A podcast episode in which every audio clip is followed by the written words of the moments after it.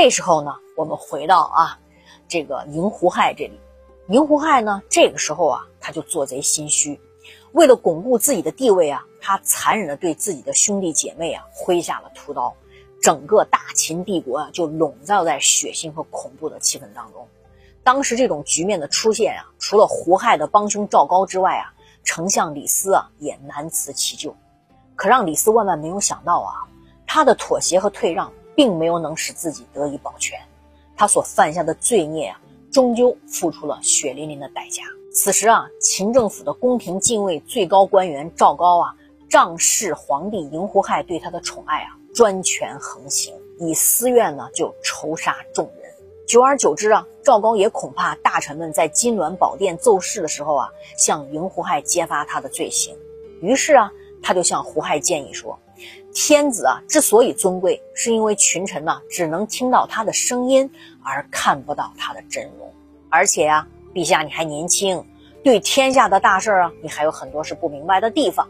你要是每天都坐在朝堂之上和官员们面对面，不管是谴责也好啊，奖励也罢，万一呢，哪有一点你做的不恰当，岂不是把自己的短处就给暴露出来了吗？这可不是显示天子圣明的好办法呀！我建议啊，陛下。你直接藏在深宫之中，你就跟我呀，以及其他几位啊熟悉法律规章的宫廷随从，专门阅览奏章，并且呀，直接在奏章上批示就可以了。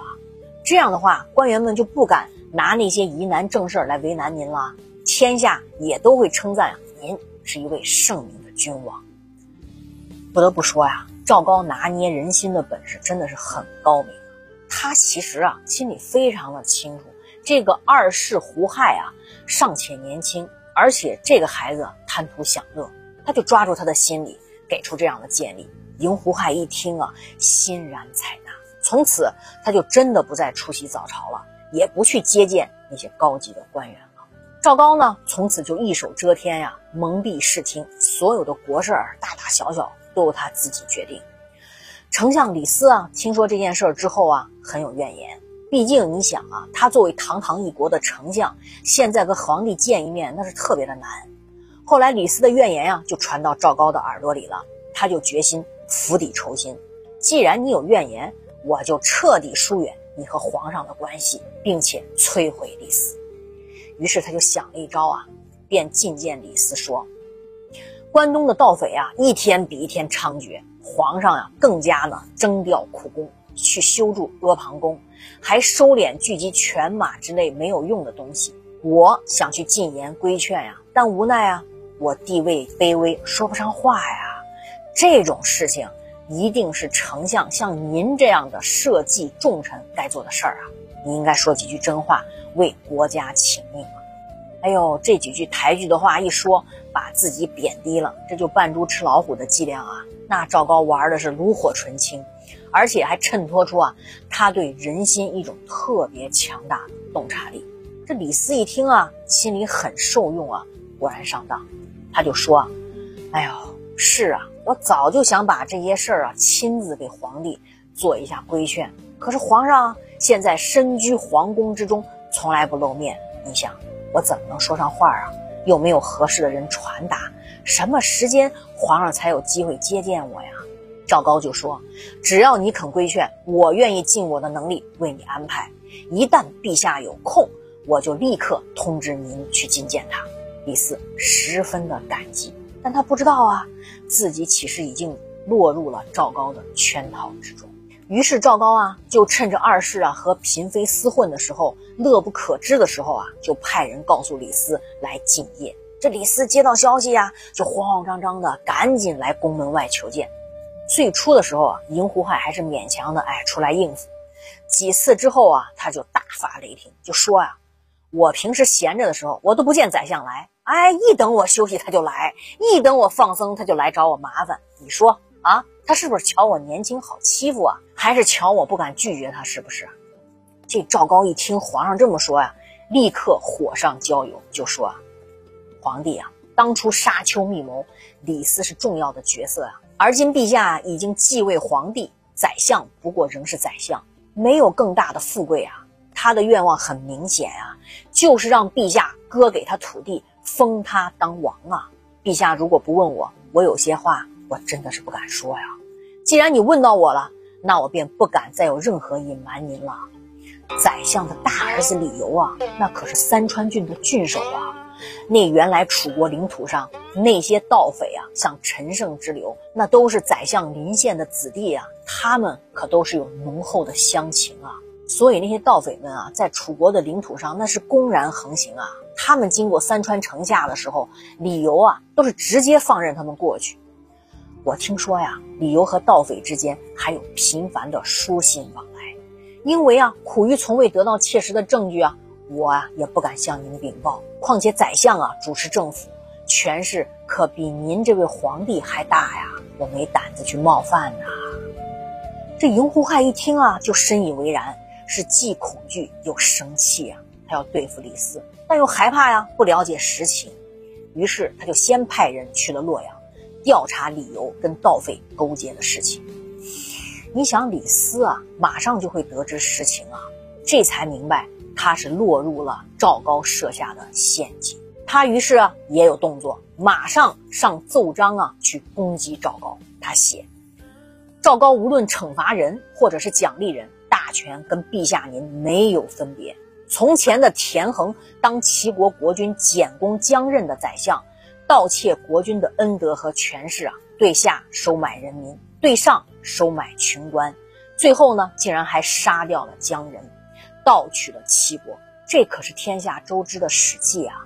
而今赵高此人心意邪恶，行为艰险，私人的财富啊，远远超过了田横，而这个人贪得无厌，不停的追求利禄，在皇宫用事啊，权力是仅次于您呐。他劫持陛下的威信啊，犹如韩琦啊当韩王安的宰相，陛下呢如果不加以控制，恐怕就要爆发事变呀。但当时啊，赵高可是深受赢胡亥的信任啊，那赢胡亥特别的袒护赵高，就说呀：“你说的这是什么话？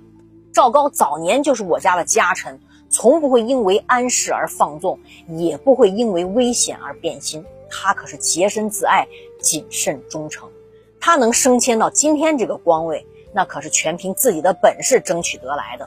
他用他的忠贞作为晋升之戒，用他的信誉保持他的官职。我认为他是一位实在的贤才，而你却怀疑他，往他身上泼脏水，你究竟藏有什么样的祸心啊？而且，我如果不信任赵高，那我应该信任谁呀？我告诉你，赵先生这个人精明廉洁。干练而有魄力，对下深切的了解民心，对上又能合乎我的心意。我不允许你再说任何他的坏话。哎呦，看这个赢胡亥啊，如此的宠爱赵高，赢胡亥呢就非常害怕李斯啊，去直接把赵高给杀掉，就把呀李斯他们俩之间的这个奏章啊就交给赵高。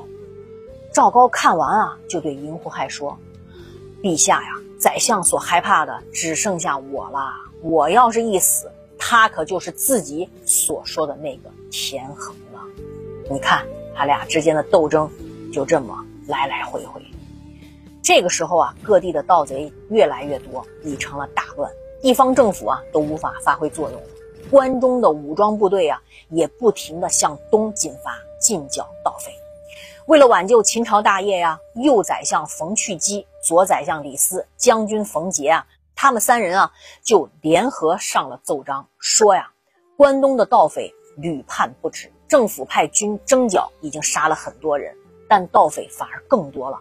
这些叛乱啊，都是因为各种劳役赋税太苦啊，请陛下暂时停止阿房宫的工程，削减边防军轮调的次数吧。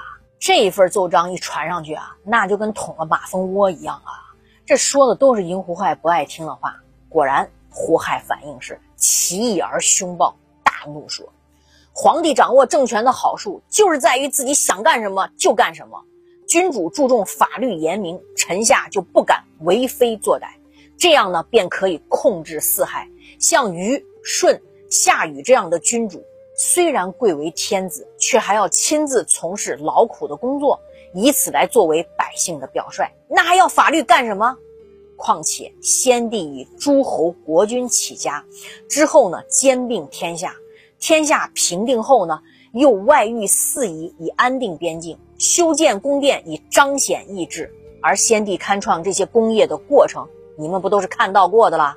现在我继位才两年的时间呀，天下群盗并起，你们不但不能禁止，还想要废除先帝所推行的政策，这是在上不能报答先帝，其次不能为我尽忠尽力，那又凭什么还居于现在的高位呢？